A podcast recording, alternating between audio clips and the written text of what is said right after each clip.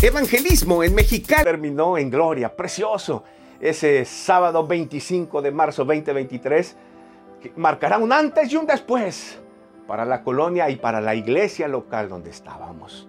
Bendecidas todas las iglesias que participaron y nuestro agradecimiento para ellas, a cada pastor que participó con sus iglesias, a las pastoras que hicieron un trabajo lindo eh, en el trabajo previo. ¿Sabes?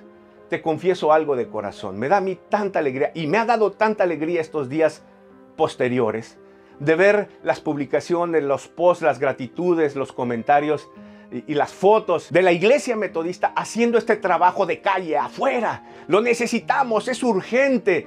Hoy más que nunca, en medio de un mundo post pandemia, hay que ir a la gente. Así que agradecidos con Dios y con todos los pastores e iglesias que participaron. Gracias por sus atenciones Continuará. a nosotros.